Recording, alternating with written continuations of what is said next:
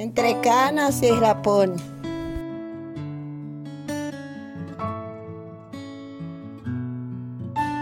¿Un camión de madera? Ah, bueno, gracias, pa. Ese fue el primer regalo de cumpleaños que recuerdo. Me lo hizo mi padre. No me gustó, no lo usé nunca, quizá porque lo había hecho él y no se parecía en nada a los de los negocios. El tema es que mi papá se las arreglaba para hacer de todo sin poner un peso. En San Luis se construyó una casa en un baldío cubierto de yuyos.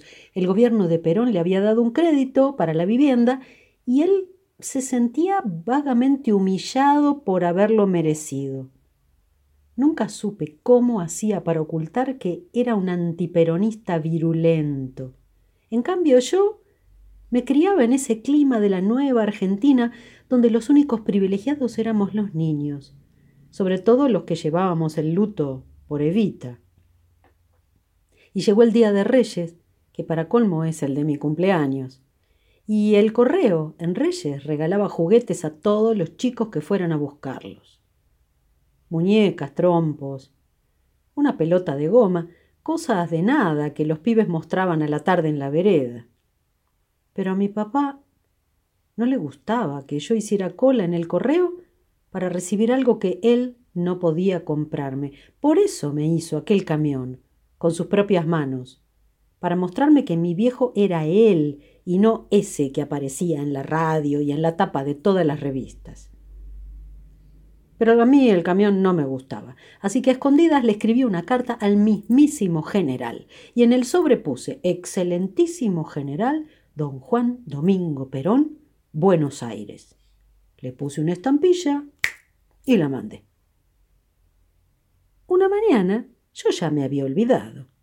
Apareció frente a mi casa un auto impresionante con tres hombres de sombrero.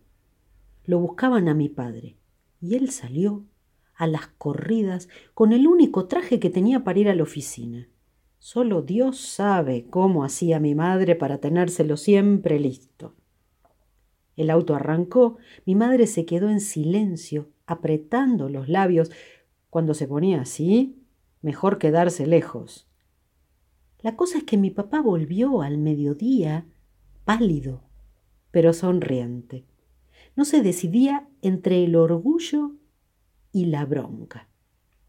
Me dio la mano Ahí se dio cuenta que yo estaba al lado y me miró de reojo. Me dio la mano y me dijo, ¿Cómo le va, Soriano? Ah, ¿Y cómo te conoció?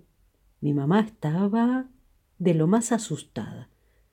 No sé, me conoció el desgraciado.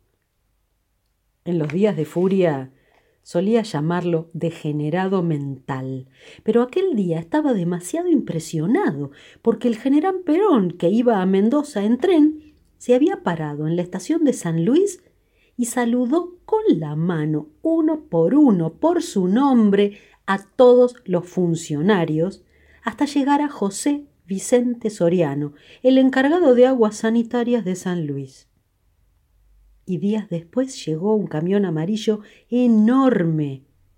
Tocaron el timbre y salió mi madre. Presidencia de la Nación.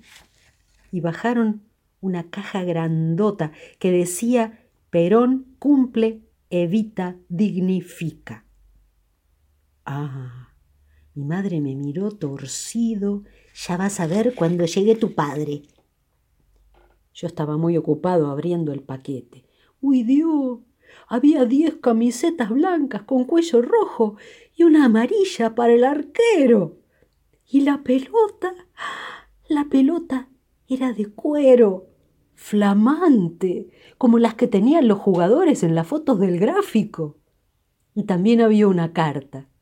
Acá te mando las camisetas. Pórtense bien y acuérdense de Evita, que nos mira desde el cielo y firmaba de puño y letra General Perón. Por fortuna, mi padre no estaba en casa.